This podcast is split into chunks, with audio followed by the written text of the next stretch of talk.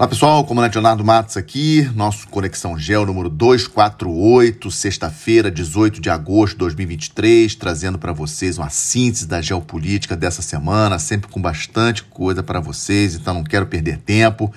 Apenas lembrando a você, se ainda não segue o canal, dá um pulo no YouTube, segue o canal ou lá no Spotify, Apple Podcast. Se gosta, compartilha com os amigos, deixa um comentário. Isso é sempre bom para impulsionar o nosso trabalho. É, tema que quero trazer para vocês como mais importante, um tema que acompanhei a semana inteira, a, a possibilidade de novos ataques da Guarda Revolucionária Iraniana a navios na área do Golfo Pérsico, Estreito de Hormuz. Vamos lembrar a vocês pelo Estreito de Hormuz, 20% de todo o petróleo que trafega pelo mar no mundo passa pelo Estreito de Hormuz. De um lado temos Irã, do outro lado temos Omã e Emirados Árabes Unidos. Uma região perigosíssima dentro do Golfo Pérsico ou Golfo Arábico. Temos a sede da quinta esquadra dos Estados Unidos, preocupação com os Estados Unidos se manter ali é, dentro da região e a chegada na semana passada de 3 mil fuzileiros navais americanos para efetivar uma ideia que ainda não se concretizou de que esses fuzileiros navais venham a embarcar em navios tanque para garantir a proteção desses navios cruzando o Estreito de Hormuz, ou seja, de, dificultando que esses navios tanque eventualmente sejam abordados é, por é, lanchas e embarcações da Guarda Revolucionária Iraniana. É, algumas reuniões foram programadas com armadores é, dos navios, das empresas é, de, que transportam combustível, mas até o momento isso ainda não foi formalizado. Como será feito a presença desses militares americanos dentro de navios tanque de outras bandeiras? E, e me, me é, bastante, eu fiquei bastante preocupado com essa questão essa semana, especialmente porque vi a programação da chegada do navio tanque Portinari da Transpetro Brasil, bandeira brasileira, é, que previsto para entrar no Golfo Pérsico hoje, sexta-feira, 18 de agosto. Esse navio chegou fora do Golfo, na né, entrada do Golfo essa semana, na terça-feira. Vi a posição dele no sistema de acompanhamento de navios é, que está disponível na internet. E nós temos já uma frequência de navios da Transpetro é, entrando e saindo do Golfo Pérsico ou Golfo Arábico, pelo menos, na média, uma vez por mês, é, para buscar é, produtos refinados, é, óleo diesel, gasolina, dentro dos países ali, Emirados Árabes Unidos ou Arábia Saudita, ou seja, presença brasileira. Eu, por um lado, até não cheguei a ficar tão preocupado, porque é, o Brasil tem boas relações diplomáticas com todos os países da região, inclusive Irã, inclusive é, um comércio bilateral com o Irã importante. E essa semana, terça e quinta, de terça a quinta-feira, teremos a reunião dos BRICS, que eu vou falar daqui a pouco, lá na África do Sul, e o Irã tem interesse de entrar nos BRICS. Então, não acredito que um navio de bandeira brasileira é, fosse atacado ali na região. Mas isso é só, eu trouxe para vocês para mostrar como a região é uma região estratégica, como é uma região importante, inclusive para o Brasil. E falando em mundo árabe, naquela confusa região, é, um, um dado também para ficarmos atentos. Lembram daquelas questões de é, de manifestações contra os muçulmanos em países é, mais liberais, como Suécia, como Dinamarca. É, essa semana, o governo sueco é, disse que aumentará o nível de ameaça terrorista no país para o segundo mais alto da escala. Ou seja, é, é uma preocupação muito grande de que atentados terroristas perpetrados por grupos eh, radicais islâmicos ocorram na Suécia e na Dinamarca. Inclusive, é, o Departamento de Estado dos Estados Unidos e Reino Unido alertaram os cidadãos desses países para evitar a ida na, na Suécia nesse momento. Vejam só o grau de perigo. Vocês lembram que aconteceu a queima de livro sagrado do Islã por ativistas anti-islâmicos, tanto na, na Suécia como na Dinamarca, ou seja, também uma questão que é, preocupa bastante.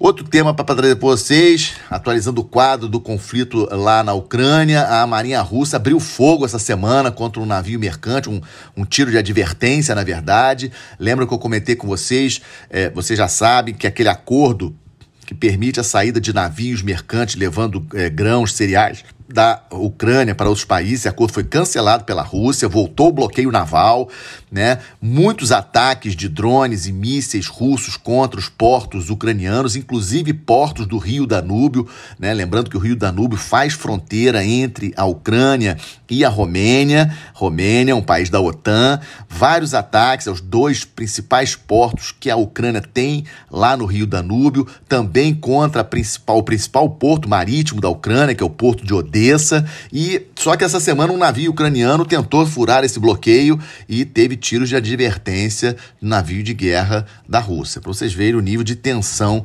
naquela região. Muitos ataques de drones e ataques de mísseis contra eh, essas cidades portuárias e algo que, obviamente, preocupa bastante. Em termos de contraofensiva, a Ucrânia é, avançou alguma coisa na região ali do eixo de Zaporizhia, aquele eixo sul ali, tentando cortar, digamos assim, tentando romper a linha de defesa russa, teve alguns ganhos, mas a Rússia também aparentemente teve ganhos lá em cima, lá naquela região nordeste, um pouco na direção da cidade de Kharkiv, cidade de Kharkiv, cidade ucraniana de Kharkiv, é, a, a, Rússia avançando um pouco naquela região mais ao norte. Ou seja, é, a, a, em termos de é, ofensiva terrestre, muito difícil de um lado ou de outro avançar muita coisa e a guerra tende a prosseguir.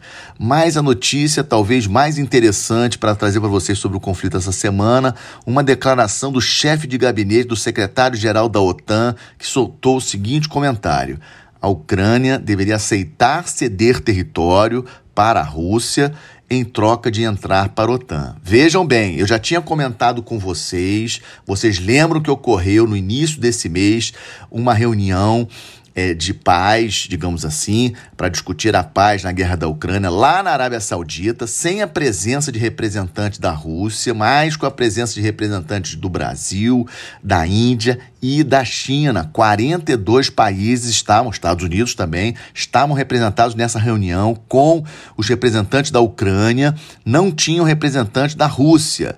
Eu comentei com vocês logo depois desse evento, num, num Conexão Geo anterior, de que eu estava desconfiado de que nessa reunião já tinham conversado com os representantes da Ucrânia sobre um pacote de grande financiamento, inclusive da Arábia Saudita, da China, para a reconstrução da Ucrânia, a proposta da Ucrânia entrar para a OTAN, mas cedendo território. Ou seja, a Ucrânia é, selando a paz, aceitando a paz com a Rússia, mas cedendo o território que atualmente a Rússia ocupa. Em troca, receberia muito dinheiro para reconstruir o país e passaria a fazer parte da OTAN. Ou seja, um pacote bastante interessante. E ontem o secretário-geral eh, da OTAN, Stoltenberg, ele negou isso. Disse que depende, os ucranianos é que vão decidir o futuro da Ucrânia, que ninguém pode interferir contra isso. Ou seja, meio que desmentiu o seu chefe de gabinete, mas a gente sabe que em relações internacionais e negociações diplomáticas isso não é por acaso. Isso foi uma mensagem, foi jogou, é, digamos assim, é, no, no ventilador para ver a reação de uma maneira geral. Eu acho é, muito difícil Zelensky aceitar isso nesse momento. Mas, por outro lado, a dificuldade no avanço das forças ucranianas no terreno é, acabam é, deixando a gente não, achar que isso não é impossível. E volto a afirmar: a questão chave para essa guerra a questão mais importante, eleições dos Estados Unidos em novembro do ano que vem, novembro de 2024.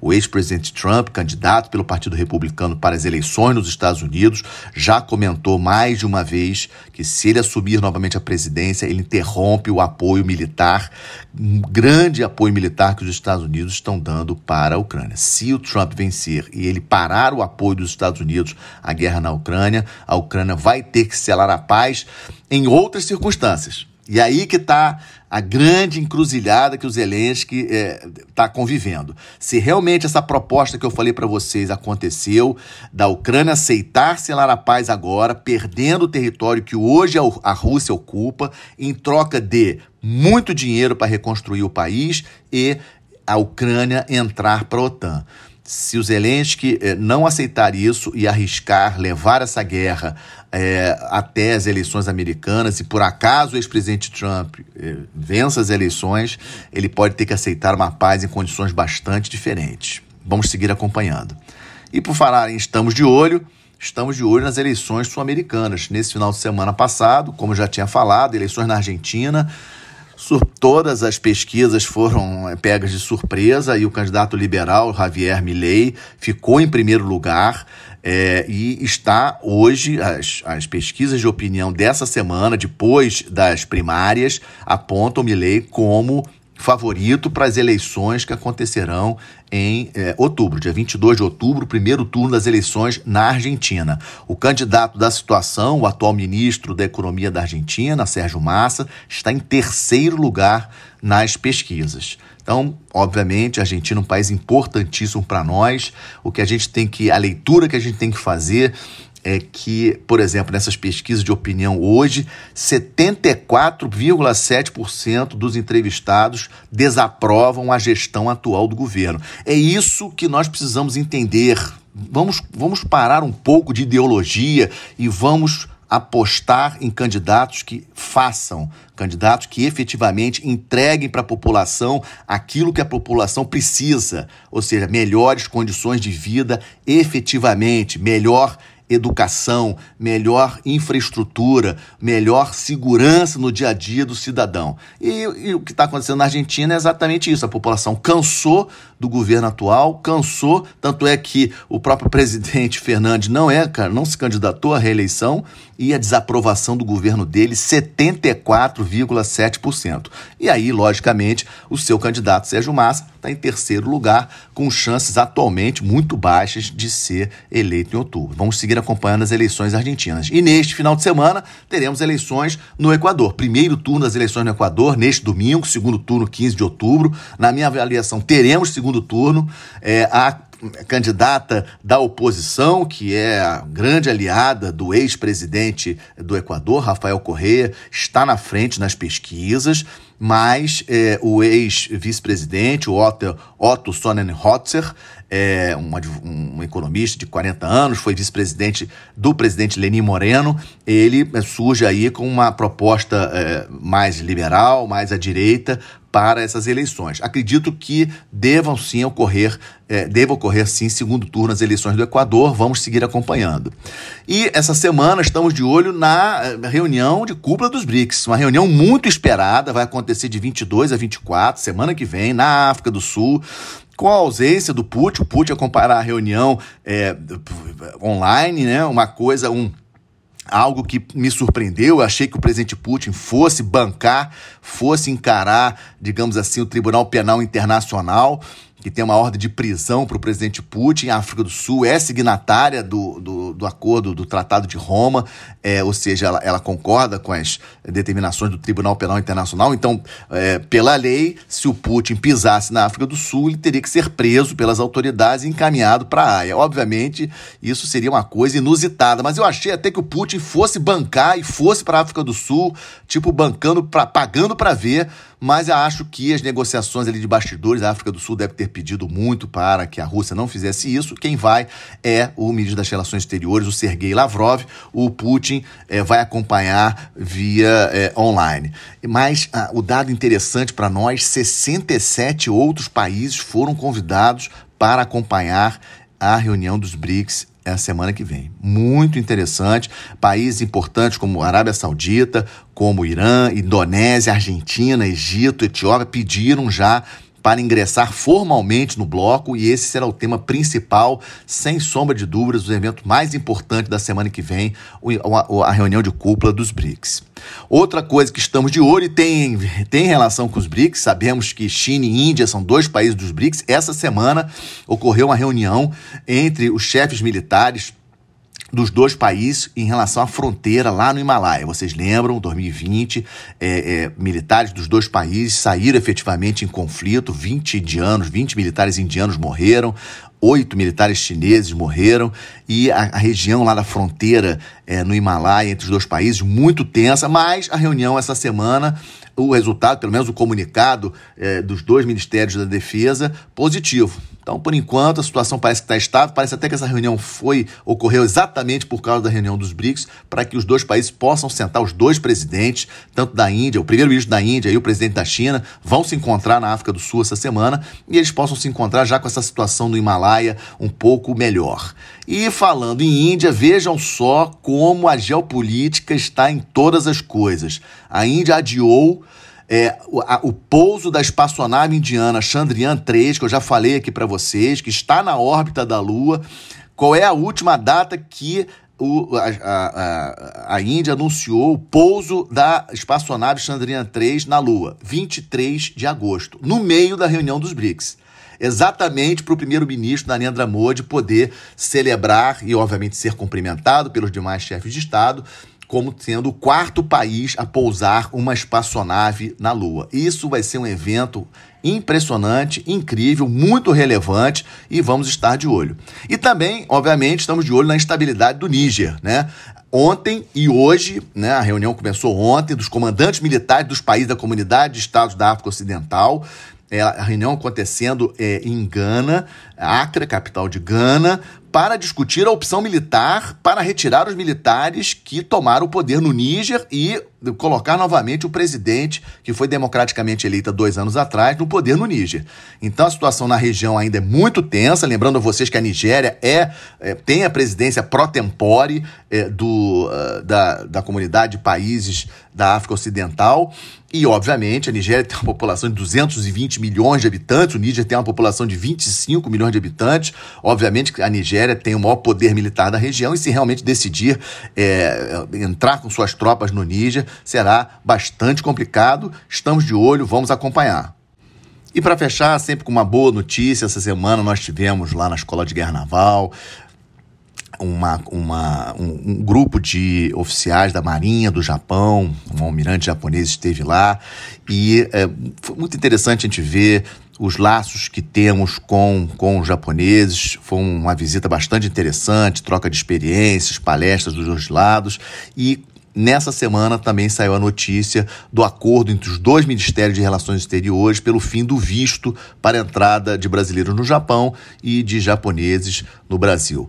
Nosso país tem uma tradição de relações exteriores aí muito antiga, levas de imigrantes japoneses vieram para o Brasil, muitos brasileiros depois foram para o Japão também, um país de altíssima tecnologia, terceira economia do planeta. Acho muito importante voltarmos a ter é, termos uma, relações mais estreitas e achei uma boa notícia, uma notícia interessante, coincidindo essas duas coisas, a visita desses dois navios de guerra japoneses ao porto do Rio de Janeiro, a comitiva do Japão que esteve na escola de guerra naval e também a questão é, da liberação dos vistos entre os dois países. Com ela, fecho mais esse Conexão Gel, agradecendo demais a confiança de vocês no meu trabalho, pedindo a vocês que se gostam, compartilhem com os amigos, ajudem a divulgar, tenham um excelente final de semana, boa semana, até a próxima sexta-feira. Muito obrigado.